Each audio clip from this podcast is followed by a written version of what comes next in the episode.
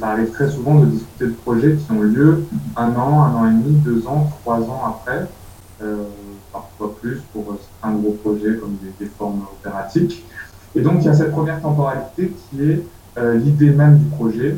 On pourrait très bien imaginer de, de, de faire, euh, en vue d'une seule, d'une seule restitution, euh, de, quand même euh, euh, organiser différents lieux d'enregistrement, différents endroits d'enregistrement, différentes durées d'enregistrement, enfin, et différents protocoles aussi, différentes façons de se préparer à, l'enregistrement, je sais pas.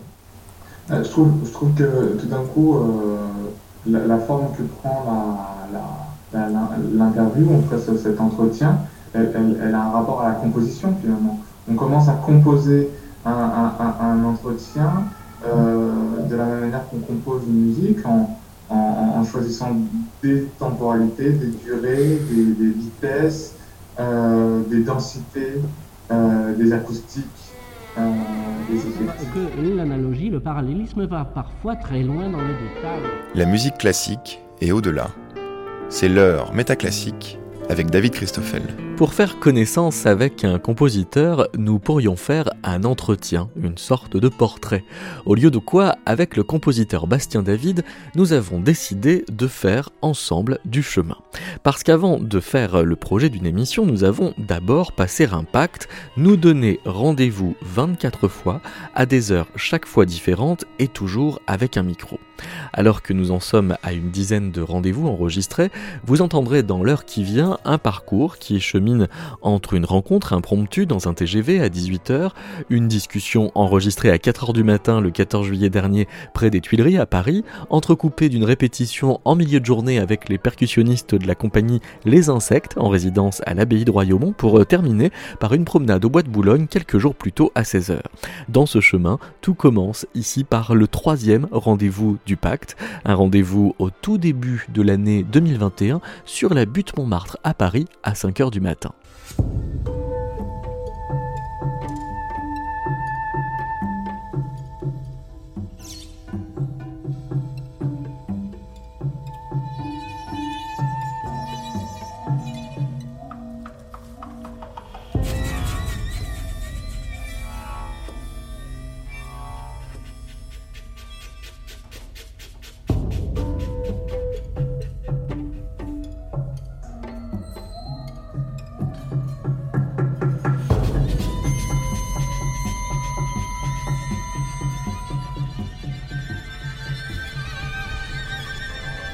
Est bizarre le ciel là. Hein. On est un peu dans, entre le rouge, euh, rouge anthracite. Sent qu'il y a.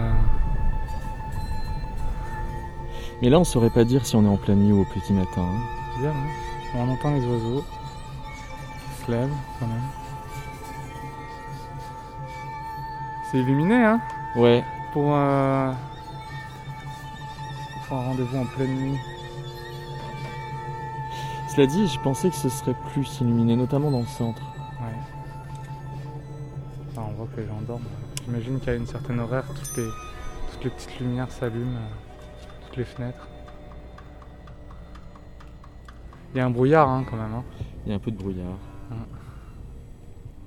Bah sur, euh, oui, sur le, sur le 5h du matin, en tout cas, c'est vrai que ça. ça enfin, comme tu, tu vois, on met une heure chacun pour venir et tout, ça, ça crée une espèce de, euh, de, déviation biorhythmique qui, euh, qui donne presque une espèce de, d'impératif, tu vois, à, aussi dévier notre, notre propos ou notre ou la hauteur de considération qu'on a quoi. C'est comme si. Euh, Ce que j'ai aimé avec, avec cette, cet horaire là, qui était une horaire un peu particulière parce que il y a le 5 h du matin qui est, qui est quand même ça commence à faire tôt mais ça commence à faire d'autant plus tôt qu'il fallait faire une heure de vélo pour venir. Ouais. Euh, donc euh, il fallait, puis le temps de se préparer, il fallait euh, au moins être réveillé vers 3h40. Hein. Ouais, c'est ça.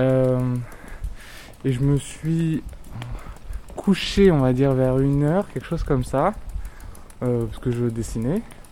Et puis ensuite, je me suis couché. Et puis je sais pas, j'ai dû rester allongé pendant une heure, quelque chose comme ça. Donc euh, vers, euh, vers deux heures. Et alors là, je me suis levé et il fallait absolument que je travaille. C'est c'est rare. À 3 heures? À, à 3 heures, ouais, à 2 heures. Ah oui? Euh, il fallait absolument que je travaille euh, pour parce qu'impo- impossible de dormir.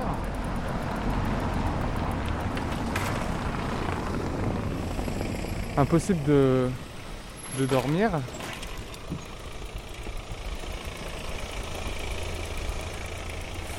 Mais euh, parce qu'il y avait ce rendez-vous, euh, il fallait pas le louper quoi. Euh, oui, moi aussi, j'ai pas pu dormir en fait. Ouais, je...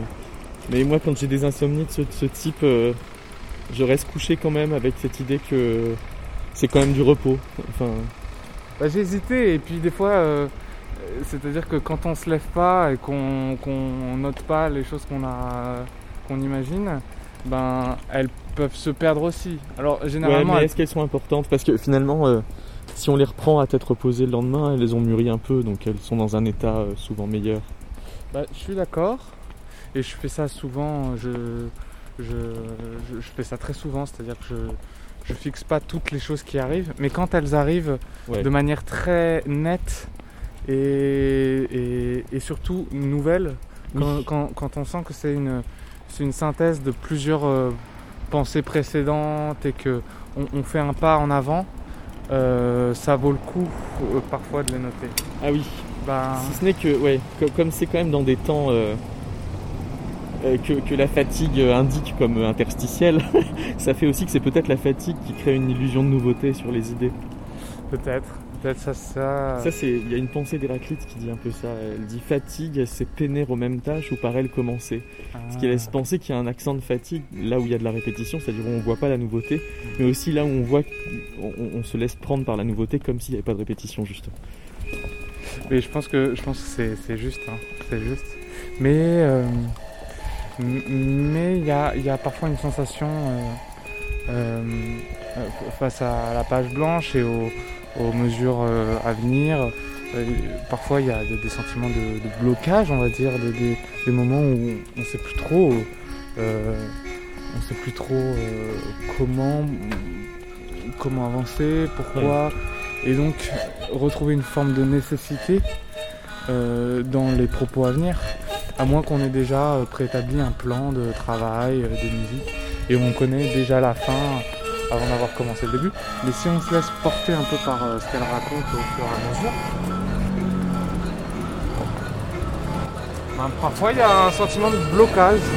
Et euh, en l'occurrence ce matin c'était un c'était plutôt un déblocage, c'était quelque chose où je me dis waouh ça y est euh, euh, j'ai le, le propos.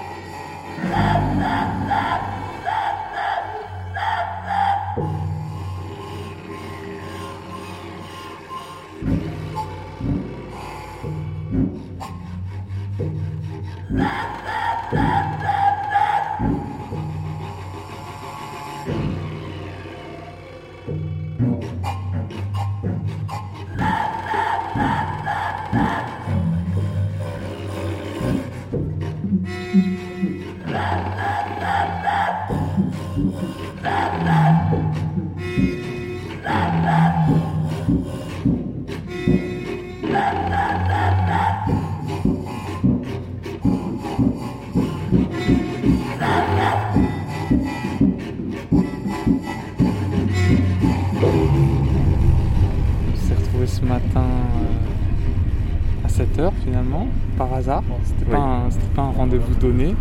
C'était la première fois ouais, que on qu'on- ne se voyait pas sur rendez-vous. On se voyait pas sur. sur- C'était un rendez-vous qui était programmé par les algorithmes de la SNCF. voilà. Et c'était un rendez-vous à ne pas louper. Oui. Euh, parce que sinon on aurait forcément loupé notre train et du coup la journée qui allait derrière. Un rendez-vous obligé d'une certaine manière. Il y avait quelque chose de. Et, euh, et voilà. Et on était, on était censé être à côté, parce qu'on a été plus ou moins, parce que j'ai fini ma nuit euh, Dans le siège euh, sur, le, derrière. sur le siège du voisin, voilà. Et, euh, et là, au retour, on était encore à côté. donc il y a une explication peut-être algorithmique, mais Et tu vois, les, les- les coïncidences euh, demandent qu'on parle d'elles quand même. Au sens où euh, elles saturent la situation finalement. Il ne se passe rien d'autre que la coïncidence quand il y a une coïncidence. Ouais. Oui. Comme si euh, ça pouvait rien faire d'autre que d'être une coïncidence. quoi. Alors que ça donne envie d'en faire d'autres choses. ouais. Ouais, bien sûr. Après, on, se la. On, s'en empare aussi. Oui, mais a fallu qu'elle soit doublée pour qu'on s'en empare. Parce Ouais, que ce matin, on s'est pas dit, tiens, bah, du coup, on va continuer le- la discussion enregistrée. Alors, ça, c'est un grand regret pour moi, parce que c'est évidemment pas une situation qui. une- Là, c'est la première fois qu'on rencontre cette situation, enfin, que je rencontre cette situation et qu'on rencontre, nous, cette situation. Mais le côté ne pas s'emparer d'une situation au bon moment et de louper certaines choses, pour moi, c'est quelque chose de très difficile à, que j'accepte et que je reconnais. Et c'est dur, c'est dur de, de c'est dur de- de l'accepter. J'ai l'impression que tu, au- au-delà d'aujourd'hui évidemment, que, que tu essayes quand même d'organiser les choses pour que ce qui t'arrive ait une importance. Euh, dire de, de te mettre dans une espèce de position d'accueil qui fait que il y a de la place pour de la spontanéité. Mais euh, ça, ça, ça a une espèce de, de mise euh, pour qu'il y ait, au sens d'attention à la fraîcheur. Quoi. Et je me demande si ça n'a pas le défaut euh, de, de te mettre en dépendance par rapport euh, à la gratuité des événements. à- En dépendance de. Bah, c'est-à-dire qu'il faut qu'il t'arrive des choses pour que, par exemple, ta journée soit sauvée. Quoi. Ah oui, Ça a ce défaut-là, non? Ça, ce défaut-là, absolument. Ouais, ouais. Oui, c'est-à-dire que c'est c'est euh, tellement euh, jouissif de, de vivre des, des situations euh, inattendues, de rencontrer l'inattendu, que quand l'inattendu n'arrive pas, euh, il y a une forme de. Oui, peut-être que la journée n'est pas aboutie, ou- mais en fait, la réalité, c'est que euh, j'ai la sensation que l'inattendu arrive toujours quand on lui ouvre la porte, quand on lui ouvre les bras, euh, à condition de sortir de chez soi.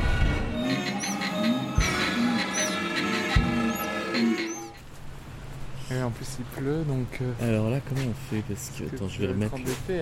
Je vais remettre le.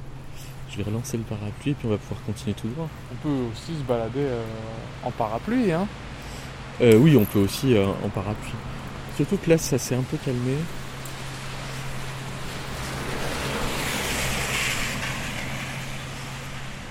Bon, alors j'ai vu que dans ces six mois, il t'est poussé un pied dans tes mails.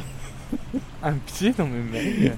oui, au sens où il y a maintenant une signature qu'il n'y avait pas, Ah ce qui euh, change beaucoup de choses. euh, J'imagine que tu parles de la compagnie Les Insectes. C'est ça, C'est exactement. Ben, c'est une grande, euh, une grande aventure. Et donc tu es directeur artistique. dont je suis le directeur artistique, absolument. Parce que c'était pas prévu. Ça, tu m'en avais pas parlé. Ah bon? Non. Bah, disons que ça, c'était implicite, enfin, c'était implicite sur le projet dans le sens où euh, la compagnie, cette compagnie qui s'appelle Les Insectes, qui est constituée de 12 musiciens, 12 percussionnistes, peut-être 18 à l'avenir, mais 12 percussionnistes, est dédiée, entre guillemets, au jeu du métallophone, donc l'instrument euh, de percussion en 12e de ton que j'ai imaginé. Et euh, donc ces, ces 12 percussionnistes sont en fait deux équipes de 6 percussionnistes pour jouer l'instrument. Il faut, euh, il nécessite 6 musiciens, donc 2 fois 6, ce qui permet de laisser une grande liberté aux interprètes sur leurs agendas pour vivre leur, leur vie musicale et puis aussi laisser une liberté aux, programmateurs de, de, dates et, voilà, créer une forme de souplesse. Et puis, et puis aussi une forme, ça, agrandit la famille d'une certaine manière. Plus il y a d'insectes, mieux on se porte, non Et donc, euh, bah, la, direction artistique de, cette compagnie, elle était assez implicite parce que je dirais que euh, la, compagnie, elle est tellement liée à l'instrument, tout est, tout est imbriqué, c'est un seul et même monde finalement. D'ailleurs, c'est en train de prendre le nom de les, insectes et le métallophone. Pour moi, c'est vraiment deux, deux, mondes qui sont reliés. Et euh, comme je, bah, porte ce, projet à, bout de bras, on va dire, mais de moins en moins seul. Euh, du coup, depuis des années, ben ça, ça, ça, faisait sens d'être le directeur artistique de cette compagnie. Ce qu'a dit, je me suis interrogé sur l'appellation directeur artistique. Parce ah que précisément, une compagnie qui tient sur euh, un instrument, ça a une originalité en tant que telle qui aurait pu appeler d'autres titres en fait. C'est vrai. Et euh, d'ailleurs, tout, toute cette histoire, il y a des questionnements de titres parce que compagnie, ça pourrait être aussi un ensemble. Euh, compagnie, ça, ramène aussi à la danse et au théâtre. Euh, directeur artistique, c'est peut-être pas le, le, les, mots euh, les plus adéquats aux, propos, mais peut-être que ça changera. Je pense qu'au contraire, c'est bien qu'il y, y, ait une réflexion sur toutes ces choses-là. Ce qui est certain, c'est que plus que directeur artistique, finalement, ce que je suis vraiment, euh, c'est euh, euh, le compositeur qui va composer pour cet instrument et pour ces, musiciens qui sont formidables d'ailleurs. On peut, refaire ça avec, avec deux notes d'écart. On, refait ça avec deux, notes d'écart, mais vous ne glissez que. là, j'ai l'impression qu'il y a un souci, c'est que euh, vous glissez quand parfois vous n'avez pas le temps, parce que vous avez une, autre intervention. Et peut-être c'est mieux de glisser que quand vous avez le que quand vous avez trois temps. Absolument. C'est sur le troisième temps qu'on glisse. À la limite sur le deuxième. Ok, sur le deuxième. comme ça, ça laisse plus de temps à, l'inflexion. On a, on a, on a dans, la compagnie, on a Adélaïde Ferrière, Aurélien Gignoux, Maxime Echardou, Yahweh Liang. On a aussi Elisa Oumanès. Euh, on a François Valette. Euh, et puis petit à petit, la, la, comment dire, l'équipe s'agrandit petit à petit euh, pour, voilà, pour, en fonction des, dates qui vont arriver, des, problématiques de remplacement, de, résidence, de, donc. Mais il ressemble à quoi alors ce métallophone? Alors il ressemble à Alors c'est un... Parce que je cherche encore le lien avec les insectes. D'accord. Alors, je dirais que c'est deux mondes euh, qui peut, qui peut être euh, mis en, relation euh, par le minuscule. Le métallophone, c'est un instrument microtonal qui, interroge l'intervalle tout petit du douzième de ton. Donc, l'intervalle six fois plus étroit que celui que propose euh, un instrument tempéré comme le piano. Euh, donc on est dans un monde euh, tout petit, le monde tout petit du, sonore, et, ou du sonore tout petit, je ne sais pas comment l'exprimer. Et les insectes, finalement, c'est aussi ce monde minuscule euh, qui euh, intéresse une minorité aussi de, la population et qui est pourtant euh, fondamentale, on va dire, à notre survie et même bien-être. Et les insectes, ils ont des tailles hyper différentes. Enfin, entre le, le moustique et le bourdon, par exemple, c'est un rapport d'échelle c'est vrai. qui, doit être plus que du 1 à 12, tu vois. Enfin, c'est vrai. En fait, je me demande pourquoi 12. Pourquoi 12 Parce que 9, ça fait un coma. Si on divise un ton par 9.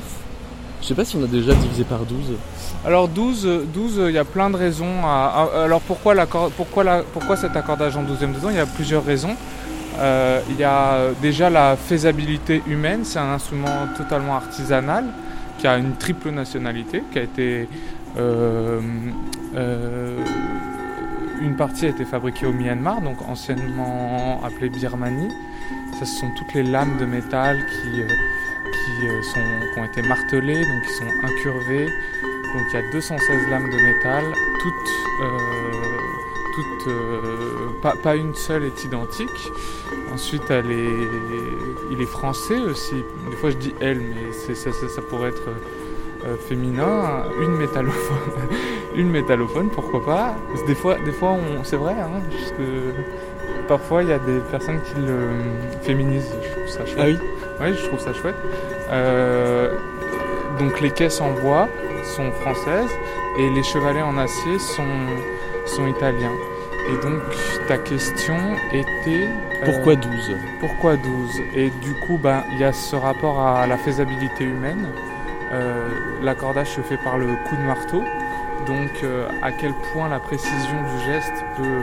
à- Jusqu'où on peut aller sur cet accordage? Et puis 12, c'est un multiple de 4 et 3. Donc, on a à la fois le tiers de ton et le quart de ton. Avec évidemment le demi-ton. Donc, ça regroupe les échelles les plus. Comment dire Les plus. euh, usuel entre guillemets.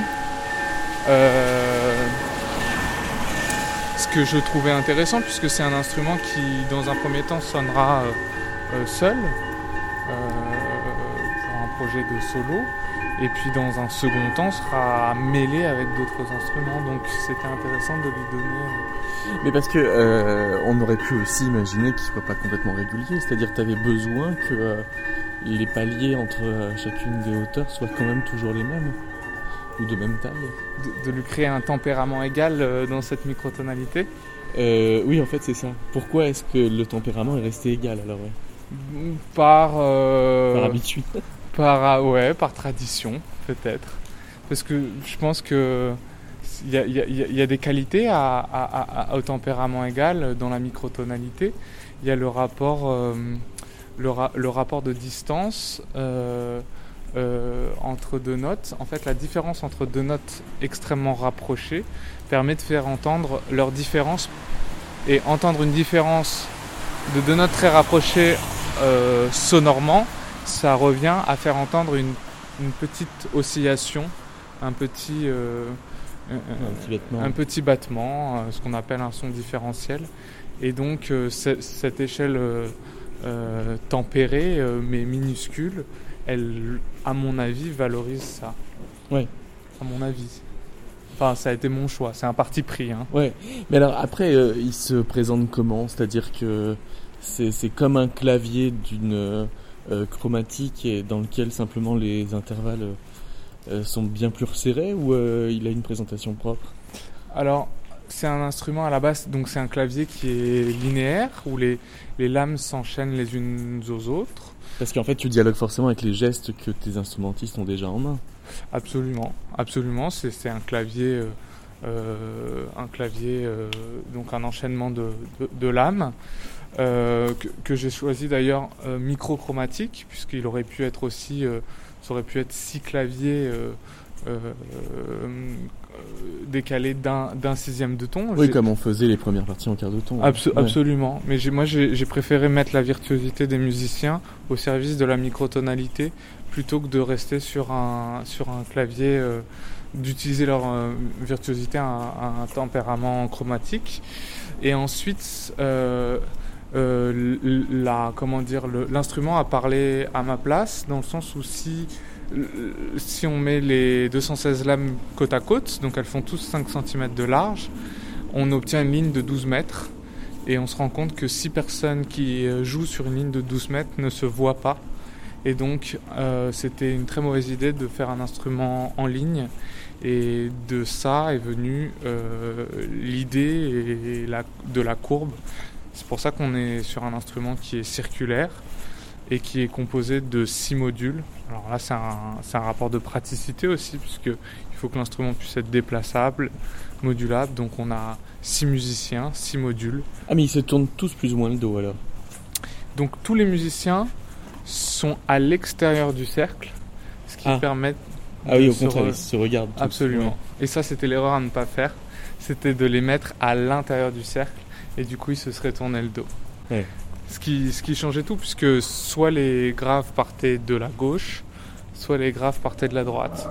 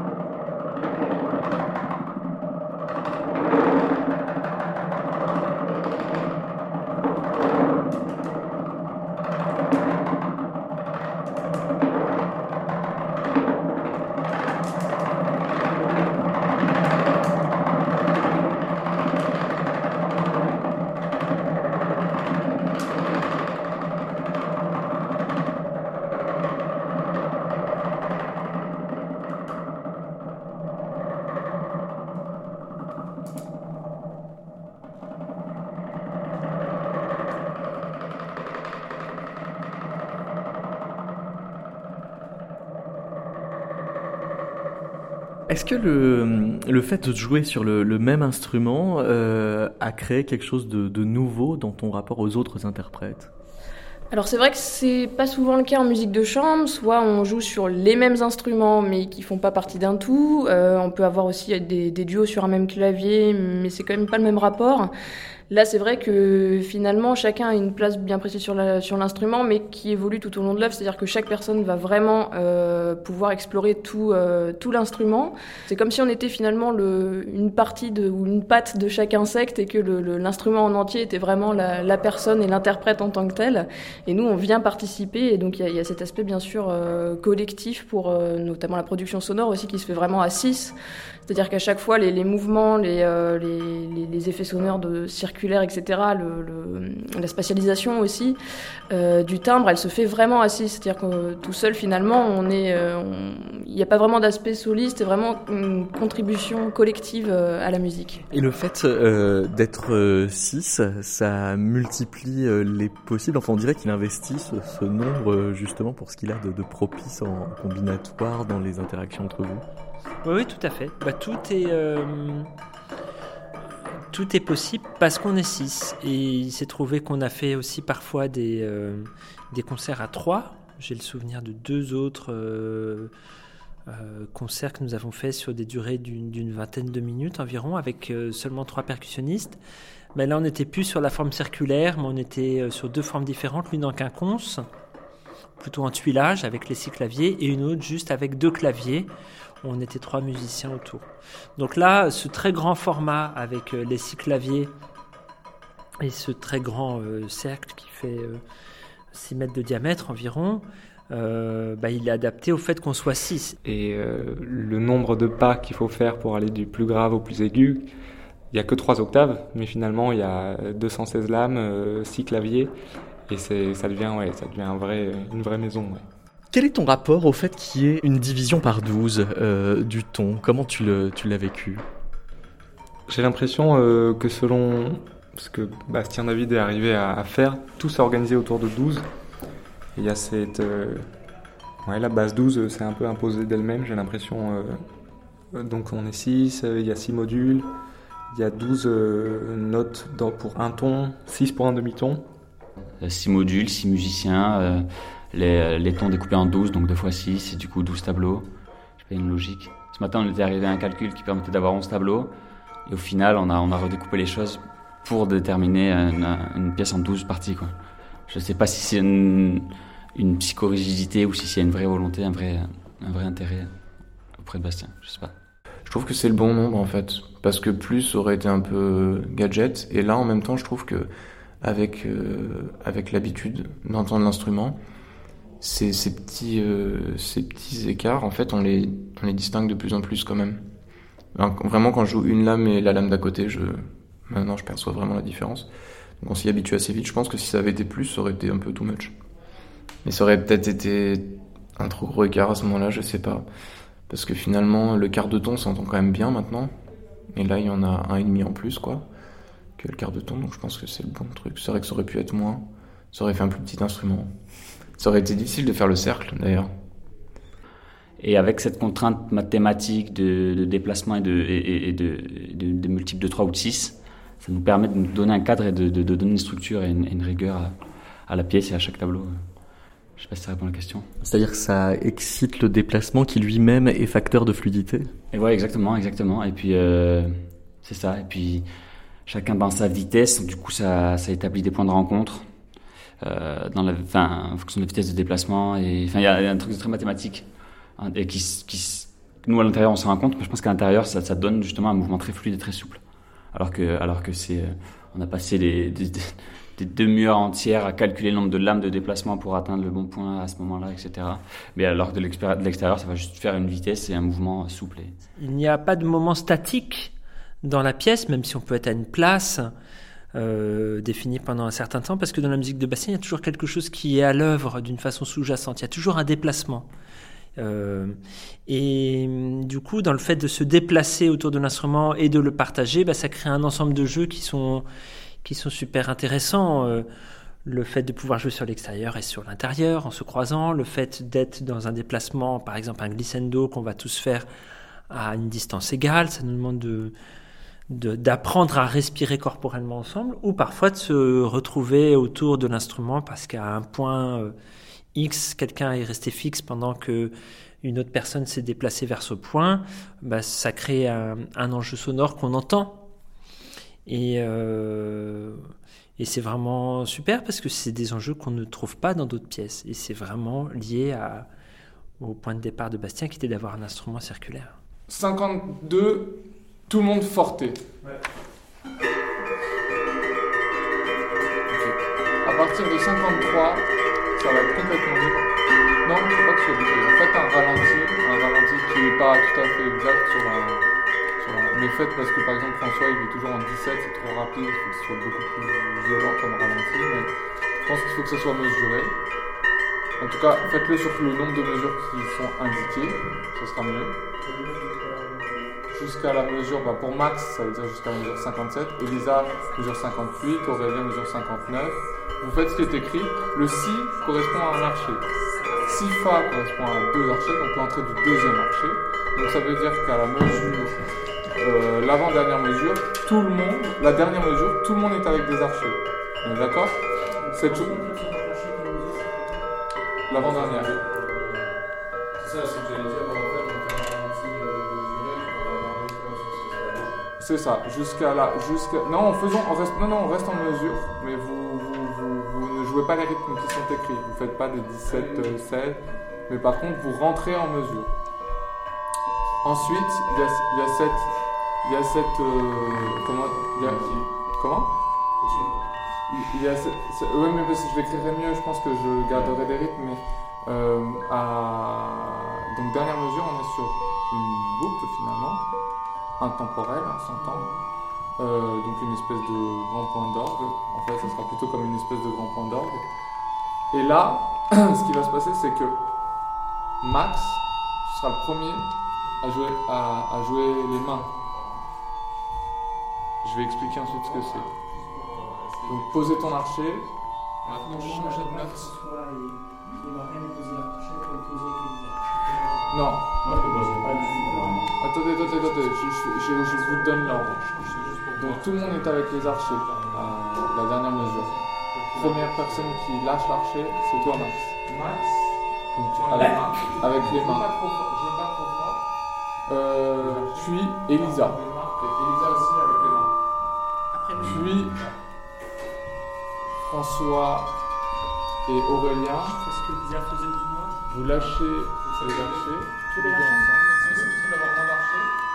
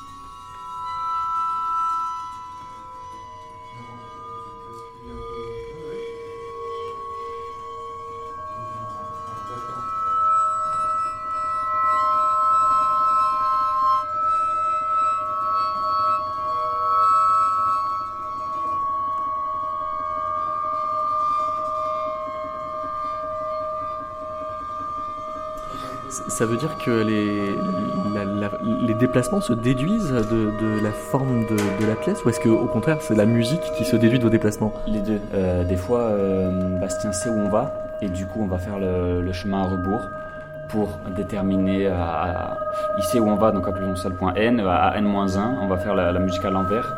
Enfin, on va pas jouer la musique à l'envers, mais on va s'imaginer la musique à l'envers pour déterminer où est-ce qu'on doit partir et du coup on va remonter comme ça 3-4 étapes pour déterminer où est-ce qu'on est au début du morceau. Et du coup tout ce mouvement va créer un tableau euh, un tableau des, parmi les 12 tableaux du, du morceau et des fois dans l'autre sens on, on sait d'où on part et euh, il, a, il a le déplacement euh, déjà prévu dans sa tête. Et du coup là ça on déroule le fil et, et ça, va, ça va marcher dans la logique du- de l'instrument. Euh, Tu te sens insecte? Oui. En fait, c'est tellement évident et clair comme univers et comme, comme instrument et comme, comme nom. Les insectes, je trouve ça très évident pour, euh, bah, comme il disait, l'aspect microscopique euh, de rechercher de l'instrument. quoi. Voilà, c'est ça, c'est un voyage à l'intérieur du, son qui est vraiment d'un coup amplifié au niveau de, la, tessiture. Donc on sait comment euh, Bastien, Bastien parlait de cette question, il le résumait très bien, c'était comment prendre une loupe, rentrer dans la petite vie minuscule, comme bon, d'ailleurs ça vient d'un tout petit peu de là le nom des insectes, non, de la compagnie, c'est chercher les le- les petites choses qui existent et qui on voit pas normalement et les faire euh, apparaître en grand, donc euh, à l'œil, à l'œil visible. Donc c'était une espèce de, c'est un peu de la magique. hein, Il y a un ordre, un ordre magique de. Après, je pense qu'il y a aussi une idée dans le, dans le travail, ce travail un petit peu de fourmi qu'on a fait euh, tout au long de l'année, c'est-à-dire de, bah, d'assembler peu à peu toutes les pièces du puzzle. Euh, ce travail de recherche également. Et puis, euh, mais je dirais que oui, déjà, il y a quand même un, aspect très illustratif par rapport à la recherche sonore sur le, enfin, ce frétillement, ce bruitage des, insectes. Même le, nom des mouvements qui sont choisis, que ce soit le glisser la nuit, donc on peut avoir l'idée de, je sais pas, des animaux nocturnes, des insectes nocturnes qui, euh, peu à peu, eh bien, les, les vers luisants par exemple, qui vont apparaître la nuit. Donc il y a tout cet aspect-là aussi un peu narratif, je trouve, dans, cette œuvre. Est-ce que ça a un peu modifié ton, ton comportement musical justement d'être appelé euh, les insectes Euh, Peut-être qu'il y a un peu plus de, de lien avec la nature, un peu plus de, euh, d'oubli de, soi-même, de sa personnalité en tant qu'instrumentiste ou musicien, un tout petit peu au service de, cette petite vie qui apparaît. Donc forcément, le fait des, insectes, on est un peu au service de, de ces grands monstres instrumentaux qu'est les métallophones. Les relations se font très vite. On a des cliquetis qui font penser au cricket avec les baguettes. On a. euh, Qu'est-ce qui vient comme ça euh, Ouais, be- beaucoup de, de, de- de poésie autour de, autour de, de cet imaginaire-là. Ouais. La poésie, donc elle, elle se joue dans, dans les modes de jeu, dans quoi d'autre? Dans le son, déjà. hein. C'est très primordial, surtout avec cet instrument euh, microtonal. Beaucoup de. D'écoute de son. On a beaucoup travaillé sur les baguettes. On a beaucoup travaillé sur les registres. Et euh, euh, donc le son, ça reste le premier biais euh, pour faire passer la poésie. Ensuite, l'organisation rythmique et puis l'organisation entre nous six. C'est vrai que un travail avec autant de musiciens et on est à la limite de la musique de chambre et de, de- des pièces dirigées, ce sera pas dirigé, mais on a du coup un vrai travail de- de- d'organisation euh, de, fourmilière. Allez, pour continuer la comparaison. Quel, quel rapport t'as au nom euh, de l'ensemble, euh, les insectes? Alors, euh, bah, moi j'aime beaucoup parce que euh, je trouve que l'idée de Bastien qui est euh, de montrer l'infiniment petit dans sa profusion et dans sa variété et dans sa capacité à être mobile est vraiment une très très bonne idée. Et donc l'analogie entre les, les 12 euh, sons d'un ton et le fait de travailler sur l'infiniment petit, donc peut-être l'insecte, en y ajoutant ce que l'insecte a dans sa vivance, je trouve que c'est très bien. Après, peut-être qu'effectivement, il faut le savoir pour le comprendre et que le, nom, euh, les insectes et le clavier, en tant que personne qui découvre le projet, euh, le, lien ne se fait pas automatiquement. Mais quand on apprend euh, cela, euh, je trouve que ça prend tout son sens. Hum, Donc après ce rapport avec la nature, il y, a- bien évidemment la recherche de, de son. Enfin, un- comme dit Bastien, c'est un instrument qui est acoustique, qui, qui sonne de, de lui-même. Il n'y a aucun effet euh, synthétique ou euh, voilà, l'instrument n'est pas branché, il n'a pas de, source d'électricité. Donc il y a quand même un, rapport euh, et aussi dans, la, conception, je pense, générale de Bastien qui est très très en relation avec la nature. D'ailleurs, il y avait l'idée aussi dans le projet artistique d'intégrer l'instrument dans des lieux un, petit peu originaux, que ce soit en pleine nature justement pour pour aussi eh bien créer une expérience sonore immersive au sein d'endroits naturels qui pourraient être qui pourraient être très chouettes. Et le fait que Bastien soit né le 6 décembre, soit le 6-12, qu'il euh, vous choisisse par 6 pour euh, décomposer le ton en 12, euh, c'est quelque chose qui t'amuse ou qui te semble fondamental? Alors je ne savais même pas, je n'étais pas au courant de cette information. Je trouve ça très, oui, très, très amusant et à la fois, c'est à la fois aussi, je pense, un atout pour le projet. Enfin, en, tout cas, ça, rajoute quelque chose d'un petit peu mystique autour du projet. Mais je n'étais pas du tout au courant.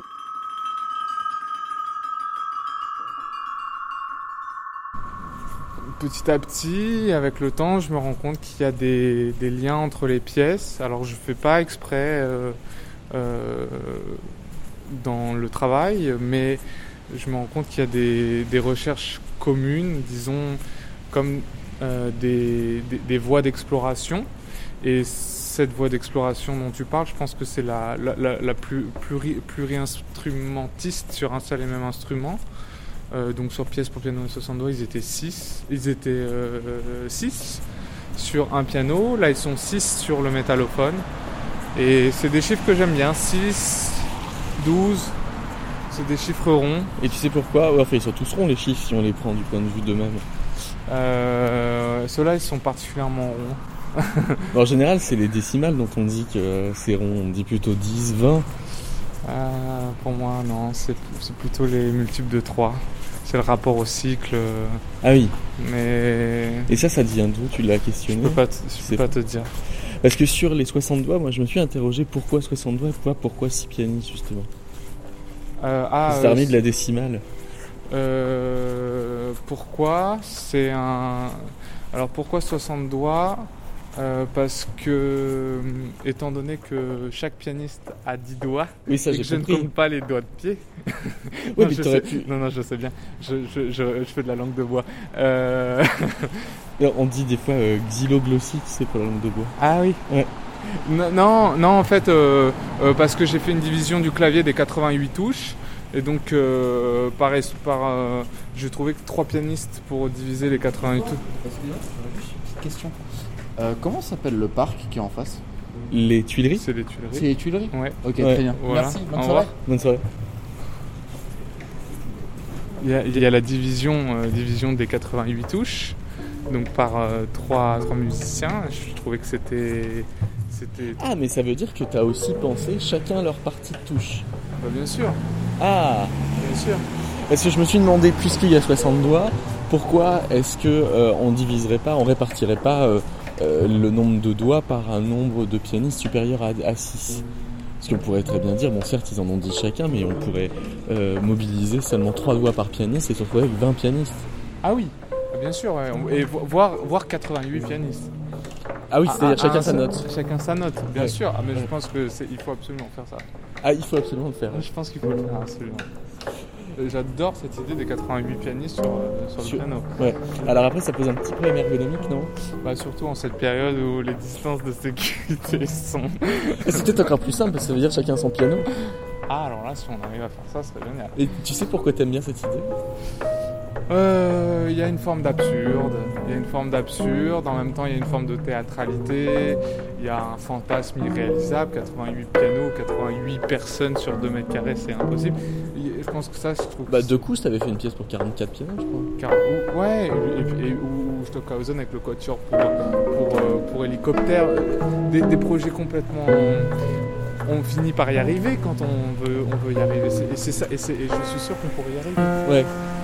J'aime bien, cette- j'aime bien cette idée parce qu'elle est difficilement réalisable, mais le résultat serait peut-être étonnant à voir en tout cas et, et à entendre si- s'ils arrivent à jouer tous ensemble. Et donc dans la pièce pour euh, 60 doigts, ils avaient chacun leur bout de clavier et ils étaient. Mais sauf que non, parce que euh, en vrai, euh, euh, tu décentrais du clavier puisqu'il y en a qui intervenaient sur les cordes. Oui, il y avait trois pianistes sur le clavier et trois percussionnistes dans les, dans les, dans les cordes.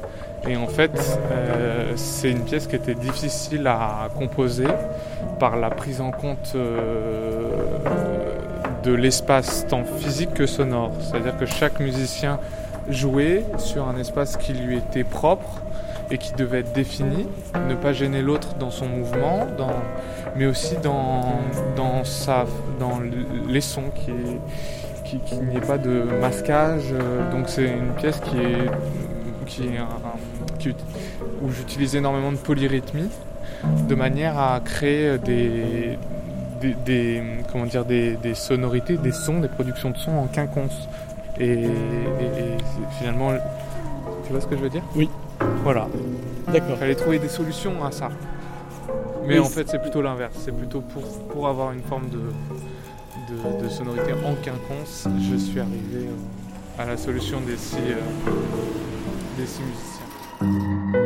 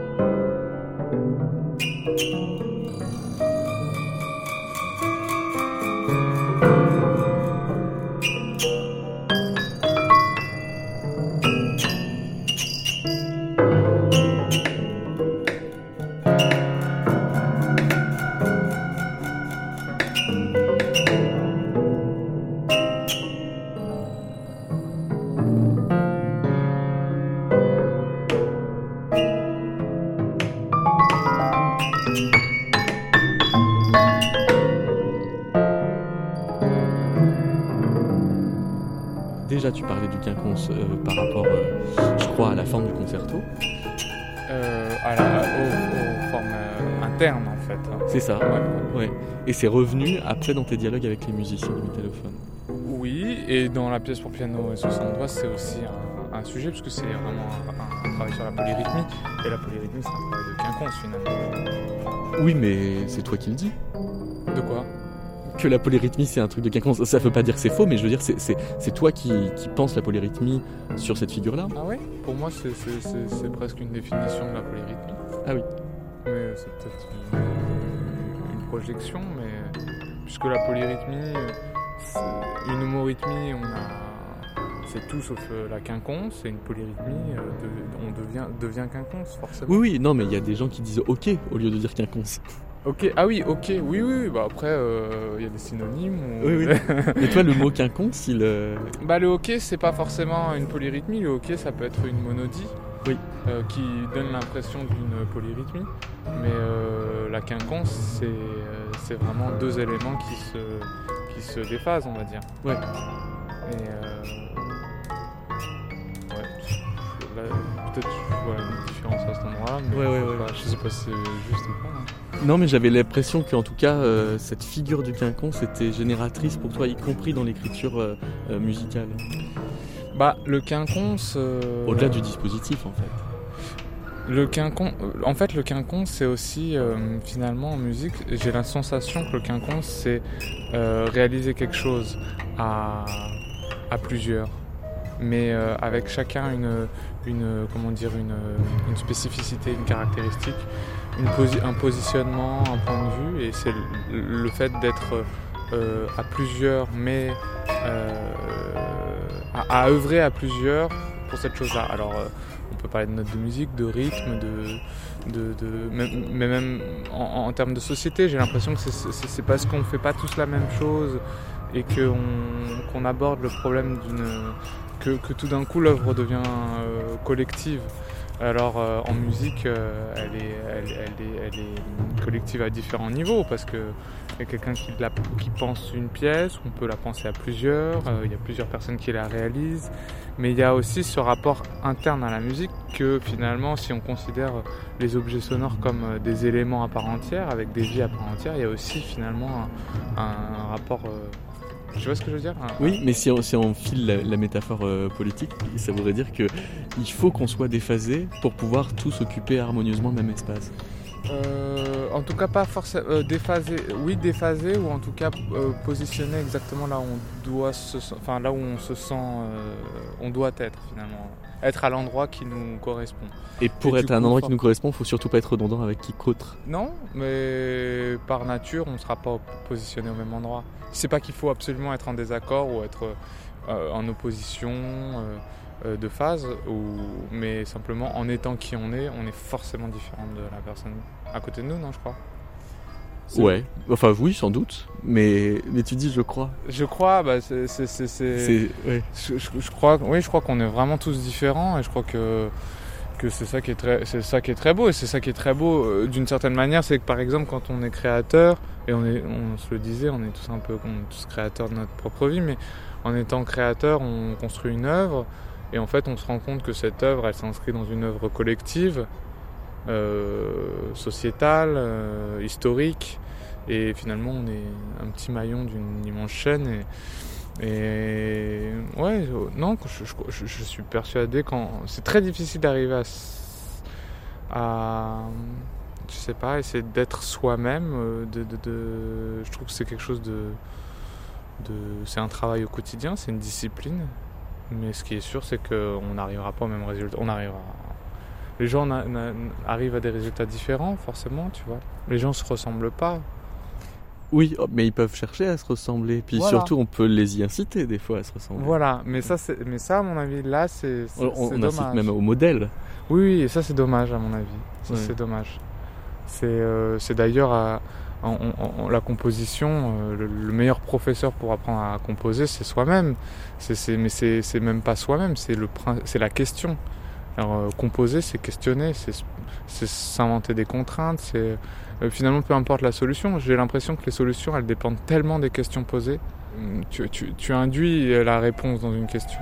Tu vois ce que je veux dire? Il y a quelque chose de et euh, composer, c'est euh, répondre à des questions. Et, euh, et si on essaie de vraiment déjà poser cette question le plus précisément, euh, autant dans le fond que dans la forme, euh, les réponses ensuite elles, découlent d'elles-mêmes. Le- Les temps, les durées, les timbres, tout, découle de la question initiale. Et, euh, du coup, euh, une œuvre, qu'elle soit musicale, euh, une vie, mais parlons d'une pièce de musique, elle n'est que ce qu'elle n'est.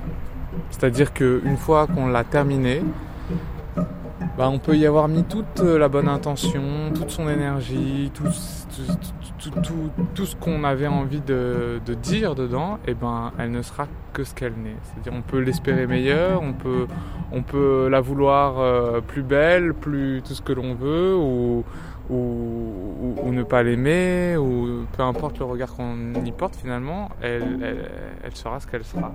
Mais ça, ça pourrait s'entendre comme une formulation stoïque du sentiment de l'avoir un peu raté alors. Mais je sais pas, je sais pas, non, ça, ça peut être le, le regard, oui, le premier regard, c'est-à-dire, on l'a, on l'a, mince, je l'ai loupé, euh, cette chose-là, elle est, elle est ce qu'elle est, et- mais, mais pas forcément, c'est-à-dire que je pense déjà qu'une heure est, jamais ratée euh, si on y a mis tout, tout, tout, toute, son, âme, ce qu'on ce qu'on a intérêt à faire, mais elle est jamais parfaitement aboutie et réussie non plus. Il y a toujours, il y a toujours une marge, euh, il y, a, une marge. En tout cas, moi aujourd'hui, j'ai toujours connu cette marge. j'ai pas encore réussi à faire entendre ce que j'avais vrai et c'est pour ça que je continue aussi c'est un, chemin et du coup euh, du coup, euh, la chose est est, c'est-à-dire que elle, est, bien plus souple avant d'être composée qu'une fois, une fois d'être composée. Une fois qu'elle est composée, elle est composée. Mais ça, je trouve que ça s'entend dans ta musique, que en fait, tu laisses la forme être. Euh, tu la laisses à elle-même aussi en partie. Euh, c'est comme si tu la laissais vivre, tu vois. C'est un organisme que tu respectes, comme si une fois qu'il était hors de toi, effectivement, tu n'étais pas comme certains compositeurs qui sont hyper contrôle fric, quoi, qui sont tellement euh, point par point euh, qui signe chaque geste, enfin comme si tu il y avait une part ouverte. Mais euh, en revanche, enfin, je me souviens que dans nos premiers échanges, tu avais des phrases du genre si on est sincère, alors tout ira bien. Et maintenant, tu dis une œuvre n'est ce qu'elle n'est, c'est-à-dire tu introduis une négation dans, dans la formulation. Enfin, elle, elle est oui, que ce qu'elle. que donc il y a une petite. Enfin, oui, oui, il y, a, une forme de négation, mais c'est, c'est, c'est, euh, c'est, en ce moment, je sais pas pourquoi je définis les choses de manière euh, euh, négative, mais sans, sans, sans que ce soit forcément péjoratif. Par exemple, le temps, j'ai un peu réfléchi à l'histoire du temps et comment on définissait le temps, et les mots, les mots qui me venaient n'étaient que des mots. Finalement de négation. C'est-à-dire le temps est inodore euh, et euh, invisible, euh, incompressible, indéfinissable. C'est, pour moi, le temps, c'est quelque chose qui, en tout cas sur ces derniers moments où j'y ai réfléchi, c'était quelque chose qui était de l'ordre du l'inverse du monde que l'on percevait pouvait être défini comme le temps. Dans le monde que l'on perçoit, n'est pas le temps. Le temps est, la chose inverse, l'opposition de ces choses.